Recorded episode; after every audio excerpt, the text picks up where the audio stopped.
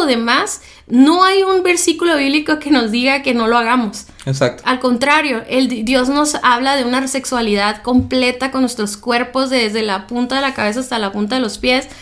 Y, tenemos terminales nerviosas por todos lados y, tenemos zonas eh, erógenas que, nos ayudan a, la excitación y nos ayudan a, poder tener una relación sexual placentera. O sea, no tiene sentido que Dios eh, nos pusiera todo eso y nosotros no lo pudiéramos tocar porque es pecado.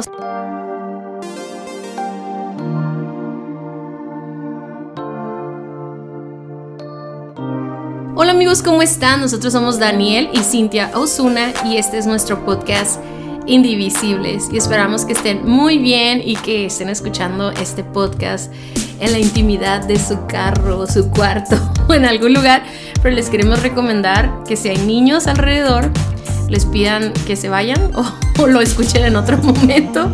Porque... no, Dani. Porque son temas un poquito más subidos de tono y, estamos en sexy septiembre. Entonces... Sí, queremos hablar con libertad. O sea, la verdad es que eh, a veces es necesario ser muy claros y ser muy específicos con lo que vivimos eh, como matrimonio, ¿no? En nuestra sexualidad.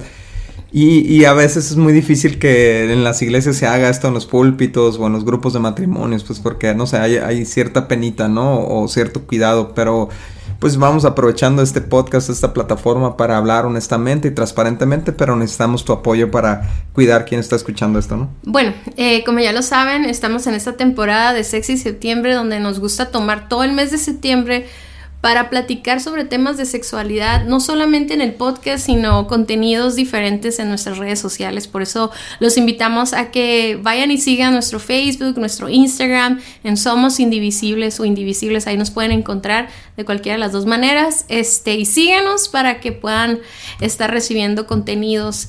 Y bueno, ya estamos casi por terminar. Esta semana es la penúltima del mes de septiembre y, hemos estado como muy, me, ha gustado, Dani, cómo hemos estado eh, abordando el tema de la sexualidad, no, solamente para sanidad y restauración, sino para eh, inspirar a los matrimonios a ser intencionales en, en su intimidad sexual este, quitar todas las cosas que puedan estorbar. Y, ayer hicimos una cajita de preguntas donde salieron muchas dudas muy interesantes y, y son dudas que da pena, como tú decías ahorita, preguntarlas en, otro, en otros espacios, pero nos encanta que se estén abriendo con nosotros y nos digan sus dudas porque a la claridad de la palabra de Dios, pues podemos quitarnos un montón de rollos. Y precisamente, Dani, el día de hoy, en este episodio, queremos hablar de esos estorbos eh, de nuestra plenitud sexual. Y está bien chistoso porque el primer título que le habías puesto a este podcast era parásitos, ¿no? Y me decía muy fea esa palabra, pero con esa idea pusimos estorbos, ¿no? Como cosas que están eh, impidiendo que podamos llegar a la plenitud.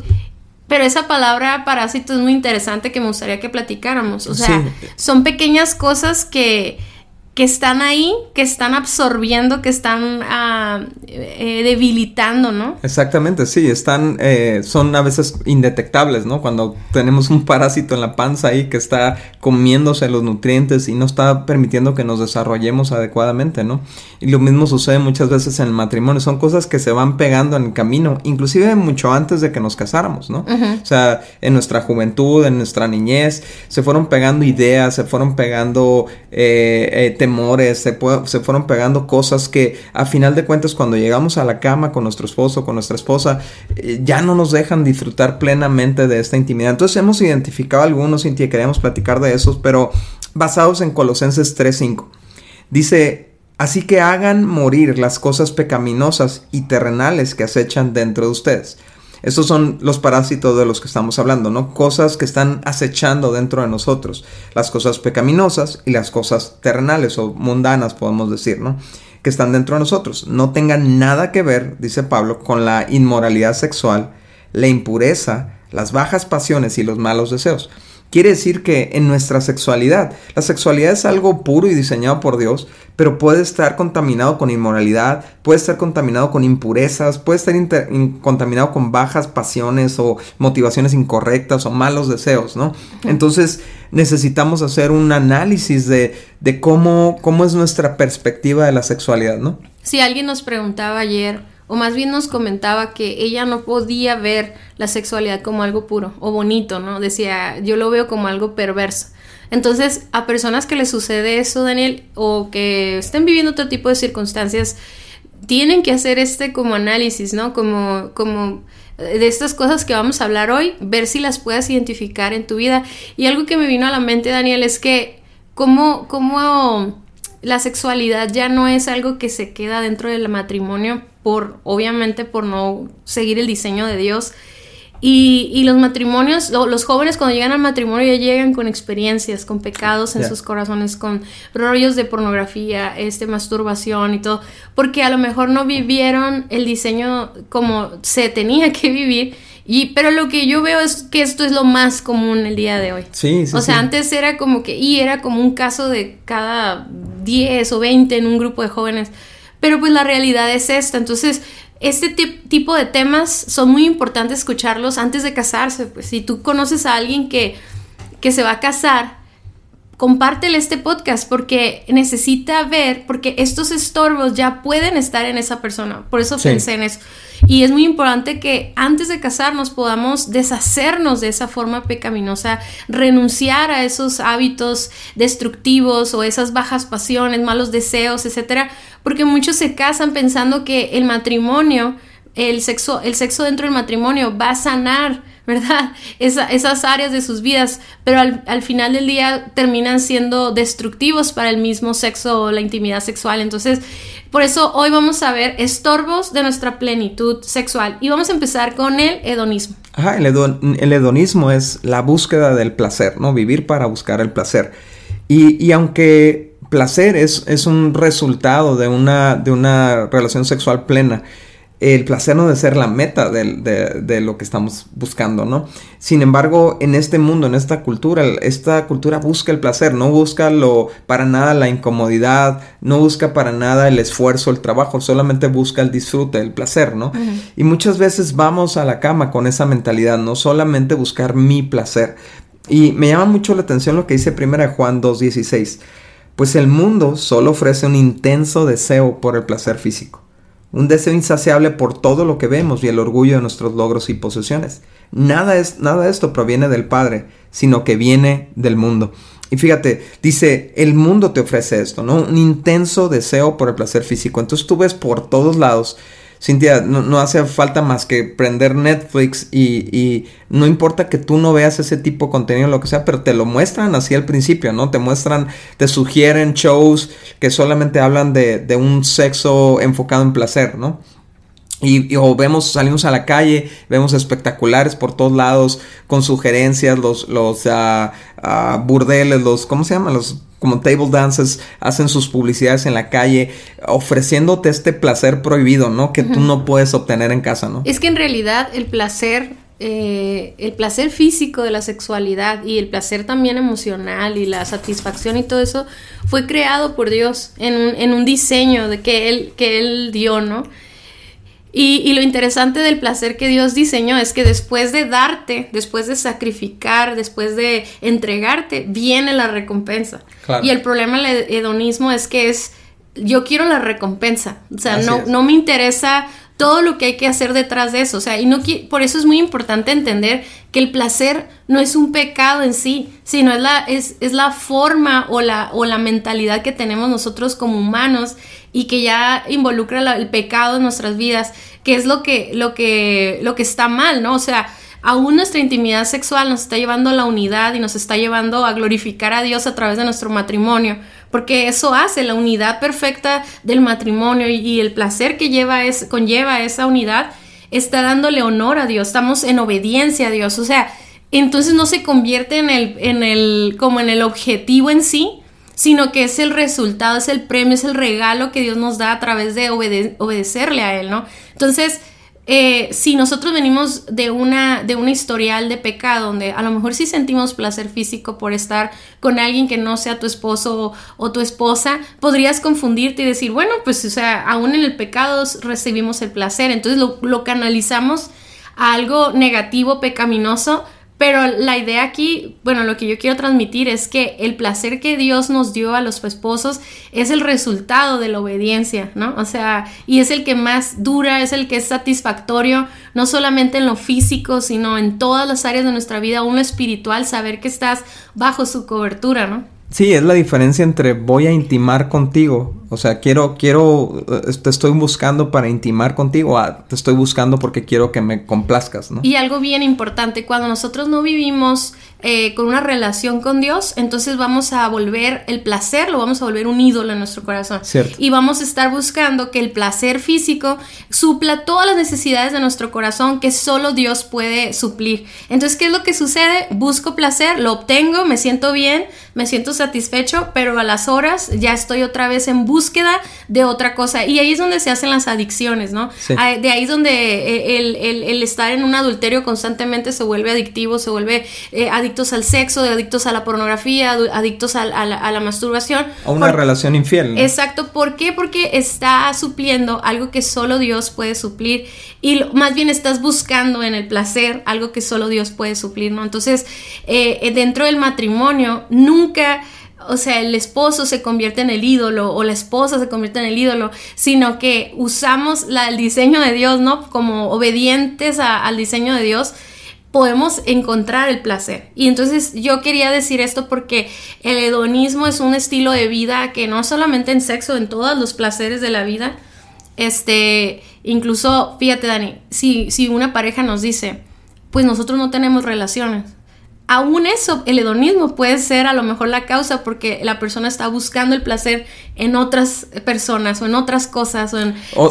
o, por ejemplo, a lo mejor no han resultado, digamos, placenteras las relaciones sexuales, ¿no? Porque están aprendiendo o porque no, no se hallan, ¿no? Están en ese proceso y como no me da placer, entonces no, lo, quiero. ¿no? Ajá, exacto. Punto número dos es otro estorbo, es la religiosidad. Y fíjense, algo muy importante que necesitamos entender es que no es lo mismo tener una relación con Dios que ser una persona religiosa, ¿no?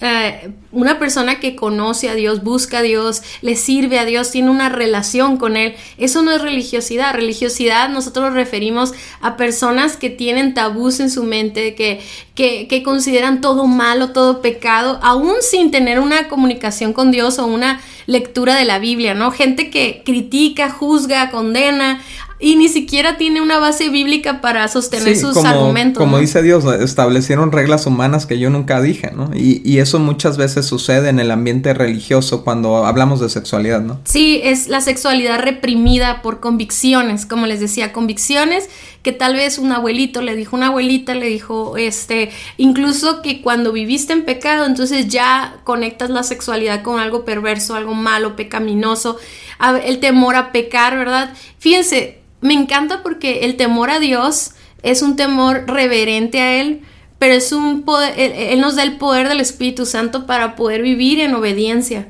O sea, no, un cristiano que tiene una relación constante con Dios, lleno del Espíritu Santo, no es una persona temerosa a que va a pecar. O sea, es una persona fuerte en el Espíritu Santo para tener dominio propio y todo. Pero el tema de la sexualidad, cuando se corrompió en en la soltería, a la hora de casarnos tenemos miedo a pecar. Queremos tener relaciones sexuales, por ejemplo, lo más sencillo posible porque a lo mejor este, intentar esto nuevo, esta posición, lo que sea, lo canalizo con algo pecaminoso y entonces eso me reprime y me hace rechazar a mi pareja, ¿no? Ah, yo creo que muchas veces, Dani, no nos damos cuenta. Eh, yo creo que eso nos pasa a las mujeres, no sé si a los hombres también, a lo mejor sí, ¿verdad? Pero a las mujeres nos pasa que a veces nos sentimos inseguras en, la hora de estar en las relaciones sexuales y entonces empujamos, o sea, hacemos como un rechazo, a lo mejor no nos damos cuenta por una, por un, empujamos o, nos volteamos o, o, decimos algo como, como manifestamos una inconformidad.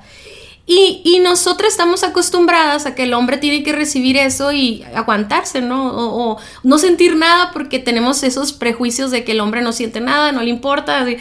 Pero no es cierto, o sea, eso puede estar desgastando el corazón de tu esposo, eso puede estar eh, como eliminando el deseo sexual de tu esposo porque cada que él está contigo siente ese empujón, siente ese rechazo Y la cuestión con este tema es que a lo mejor ese rechazo que tú tienes es porque hay una religiosidad en tu mente mientras estás con él. Sí, y eso, y eso puede también volver muy monótonas las relaciones sexuales, porque pues el esposo va a ir a, tal vez a lo seguro, a donde no lo rechazas, a lo básico, ¿no? Como tú dijiste, ¿no? Y al rato tú puedes estar insatisfecha porque siempre es lo mismo, ¿no?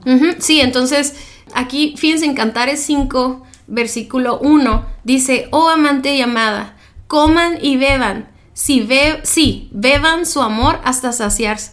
Entonces, si ustedes leen todo cantares, y de hecho ayer Daniel que estuvo contestando algunas preguntas, todo cantares, cantar, de verdad que interesante que Dios nos, nos permite ver esa relación entre ellos para poder ver que nos tenemos que quitar todos esos rollos religiosos, etcétera, y documentarnos bien en la Biblia, ¿no? No, no, no te estoy diciendo que tomes un libro este, a lo mejor inspirado en, rollos pecaminosos y todo eso, o, ver pornografía para entonces darte ideas, o sea, eso no lo hagan, no contaminen su, su lecho matrimonial, como dice la Biblia, la cama, ¿no?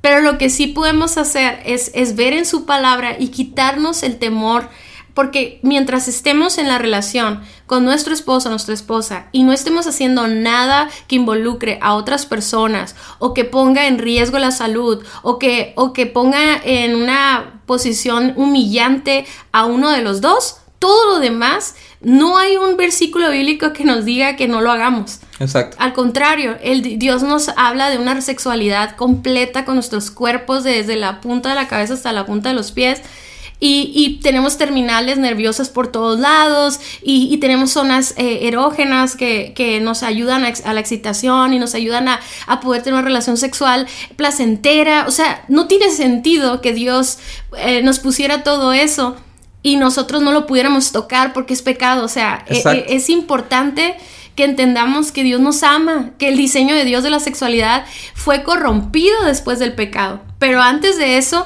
Dios ya nos había diseñado, cableado en todo nuestro sistema para poder tener una sexualidad que no fuera este dolorosa, vergonzosa. etcétera, ¿no? Incluso en la Biblia nos habla de que Adán y Eva andaban desnudos, no necesitaban ropa, ¿no? Ajá.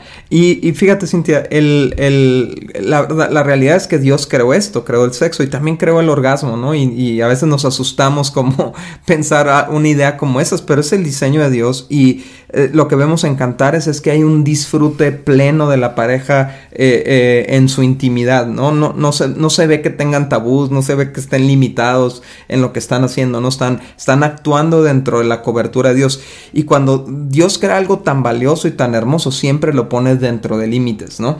Entonces, dentro de esos límites uno puede operar con libertad. Es, lo bonito, ¿no? Sí, hay que quitar la religiosidad de nuestras mentes y como leías alguna ocasión, no quitar el, síndrome del niño bueno, la niña buena. Sí, que a veces venimos con eso en, el, desde el grupo de jóvenes, ¿no? Pero ya cuando te estás perfilando al matrimonio, hablando ya, estás tomando prematrimonial, ya estás, este, ya te dieron el anillo y todo eso, ya empiezas, ya necesitas hacer un trabajo de, de abrir tu mente al diseño de Dios para tu sexualidad y la sexualidad dentro del matrimonio, ¿no? Y eh, eh, no está nada mal que te avientes el libro de cantares, te recomendamos en que lo hagas en una versión, eh, un lenguaje actual y te vas a dar cuenta qué tan increíble y apasionante y como dice el mismo cantar, no embriagante puede ser la intimidad sexual de pareja.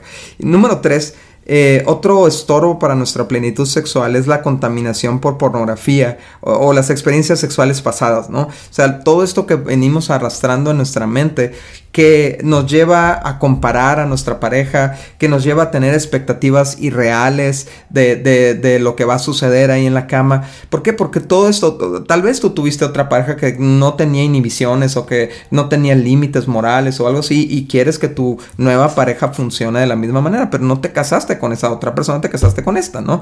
Entonces no es justo que tú busques en, en esta pareja lo que otra pareja te daba, ¿no? Más bien tienes que encontrar en tu matrimonio que los hace únicos en la intimidad. Y, lo, que hace la pornografía, Cintia, es darnos una idea completamente errónea del porqué de la sexualidad, una idea completamente errónea del, de las motivaciones de la sexualidad. Nos, es, siempre es algo egoísta, siempre es algo centrado en uno mismo, siempre es algo que implica eh, agregarle, o sea, no, no, no hay una pureza en la relación sexual de pareja, siempre se le tiene que agregar algo, siempre, siempre se le tienen que agregar elementos, personas, cosas, para aparentemente hacerlo placentero y a veces nosotros buscamos que suceda lo mismo porque estamos contaminados. Pero fíjate lo que dice en 1 Corintios 6, 18. Huyan del pecado sexual. Ningún otro pecado afecta tanto al cuerpo como este porque la inmoralidad sexual es un pecado contra el propio cuerpo. En otra traducción dice, se queda en tu cuerpo. Dice, ¿no se dan cuenta que su cuerpo es el templo del Espíritu Santo quien vive en ustedes y les fue dado por Dios? Ustedes no se pertenecen a sí mismos. No es un enfoque centrado en, en, ti mismo, porque Dios los compró por un alto precio, por lo tanto, honren a Dios con su cuerpo. Entonces, el, el, tú mencionabas hace rato este versículo, ¿no? Que dice que mantengamos el lecho matrimonial o, el, o la cama matrimonial honrosa, ¿no? Y libre de inmundicia, ¿no? Pero eh, eh, esto, esto significa que necesitamos un detox de todas nuestras ideas equivocadas de cómo deben ser las relaciones sexuales por la pornografía. Me acuerdo hace mucho me preguntaba un, un, joven, ¿no? Me decía, hablaba precisamente del sexo anal él, y preguntaba, oye, ¿y es válido el sexo anal? Y, y yo le, le, devolví esa pregunta con otra y le dije, ¿de dónde te surgió esta, esta idea, no? Y se me quedó viendo así, ¿no? Y dice, no, pues de la pornografía. Ah, bueno, entonces este, si viene la pornografía, ¿por qué quieres incluirlo en el diseño de Dios, no? Sí, la verdad es que no es justo que estemos insatisfechos, tanto la persona que está exigiendo un comportamiento pecaminoso, como la persona que tal vez no lo pide, pero está inconforme dentro de su corazón y de alguna manera está enojado, enojada con el otro. Sí, ¿no? se siente insuficiente. Entonces ¿no? es, es, es, es, algo que contamina y que elimina nuestra intimidad sexual, o sea, no, nos no nos resta a lo que pudiéramos estar viviendo. El punto número cuatro de las cosas que estorban a nuestra plenitud sexual o a la intimidad sexual en el matrimonio es el trauma. Y son todas esas experiencias de abuso sexual que se vivieron pues a lo mejor desde la infancia, en la adolescencia o antes de casarnos. Entonces, esto es muy importante entender que nosotros no podemos eliminar lo que sucedió. O sea, definitivamente no pero podemos procesarlo y podemos restaurar. Me encanta esa palabra de restauración porque es algo que Dios hace en nuestras vidas. Nos toma tal y como estamos y nos regresa al diseño original. Y entonces muchas personas podrían estar como, como muy eh, obstinadas en el punto de que pues nunca voy a olvidar, nunca voy a perdonar, nunca voy a ser la misma o el mismo. Pero la verdad es que si eso fuera una realidad, eh, es tanto el número de personas que han sido abusados sexualmente que entonces no existiera, o sea, la opción para los matrimonios de vivir la plenitud, porque son demasiadas la cantidad de personas que han vivido un tipo de abuso. Recuerden que el abuso sexual no es una violación, o sea, es, es, es cualquier interacción con sexualidad fuera de eh, menores de edad fuera de, del diseño de Dios, o sea, cualquier exposición, cualquier toque, cualquier, no necesariamente relaciones sexuales. Entonces, el, el, hecho de que alguien te exponga pornografía, un adulto, una persona mayor de edad te expone a ver cualquier cosa de pornografía, eso es un abuso sexual. Entonces, lo que tiene que hacer es una renovación en nuestra mente y una restauración en nuestro corazón y, re, y, redefinir la sexualidad. O sea, y ahí es donde encontramos tantos pasajes de la Biblia que Dios y su Espíritu tienen tanto poder para, incluyendo la palabra, y de renovar nuestra mente. Y ¿no? sanar esas heridas, ¿no? Esos traumas, porque son marcas tan dolorosas en el corazón que asociamos las la relaciones sexuales con dolor. ¿No? Sí, y, y algo muy importante es que esto también se tiene que hablar antes de casarse para que lo empecemos a tratar desde antes, pero también ya a la hora de estar casados es ir de la mano, ¿no? En ese caminar a la restauración, porque obviamente aunque haya llevado consejería, aunque haya llevado terapia, la persona que vivió el abuso, pues ya a la hora de estar ahí en la cama o a la hora de estar con su pareja es cuando realmente pone a prueba, ¿no? La resistencia después de la restauración. Entonces ahí es donde tenemos que tener una comunicación abierta, una comunicación este, sin vergüenza para hablar lo que se siente. Pero yo, yo creo que es muy importante no tomar una identidad de víctimas, porque al final del día, aunque tú hayas vivido un abuso sexual, tú puedes decidir tener la identidad que Dios te da. Si tú te marcas como una persona, como una víctima, entonces eh, tú vas a forzar para que la intimidad no se dé por, por temor a lastimarte, pues, ¿no? Entonces yo creo que ahí tenemos que buscar mucha sabiduría, consejería y comunicación abierta entre la pareja para no abusar ¿verdad? De la, de la victimización, pero tampoco ser tan acelerados como para lastimar de nuevo a la persona. O sea, eh, lo que, si te entiendo bien, lo que quieres decir es cómo, cómo el otro lado tiene que ser paciente en el proceso de restauración de la persona pero la persona que recibió el abuso no debe de, usar esto como una muleta o, no de usar esto para estancarse y conformarse en una relación sexual eh, no plena. Más bien tiene que lidiar con el problema, ¿no? Sí, y, ser intencional, ser intencionales. Porque ¿quién te, ¿quién te dice o quién no te dice que a lo mejor ahora las relaciones en tu matrimonio van a ser parte del proceso de sanidad porque los vas a tener en un ambiente de amor, de ternura, romance, etcétera, y que eso va a venir a como a sellar lo que tú ya, todo lo que leíste, todo lo que llevas en terapia, todo eso ahora lo vas a comprobar y eso, cada pasito que vas dando, te va a dar más seguridad, te va a dar más tranquilidad. Y obviamente, eh, pues yo no soy experta, ¿no? En, restauración de abuso sexual ni nada. Yo, yo sé que hay todo, una, todo, un, todo un proceso que, que es muy delicado y la verdad que pues me duele que muchas mujeres y hombres estén pasando por eso. Sin embargo, yo estoy hablando desde un punto en el que todos hemos vivido algo en nuestro pasado, pues que puede venir a traer destrucción, actitudes destructivas a nuestro matrimonio. Entonces no permitas que eso que viviste hace 20 años, hace 15 años, hace 10 años, venga y arruine algo hermoso que Dios te puede dar y que incluso Dios va a usar para restaurarte. Así no sé si me explico. Y la, quinta cosa que nosotros vemos que estorba en la, en la, intimidad sexual es la culpa, ¿no? Y eso es cuando venimos arrastrando precisamente comportamientos eh, sexuales promiscuos, tal vez, ¿no? De la juventud. y, y precisamente ya en un contexto cristiano pues a, la hora de, digamos, estar ahí con nuestro esposo, con nuestra esposa, de repente nos vienen a la mente nuestras fallas en esa área, nuestras equivocaciones, y entonces eso, no nos, eso nos priva en ese momento de, de, disfrutar a nuestra pareja, nos priva eh, de entregarnos a nuestra pareja porque venimos arrastrando la culpa, ¿no?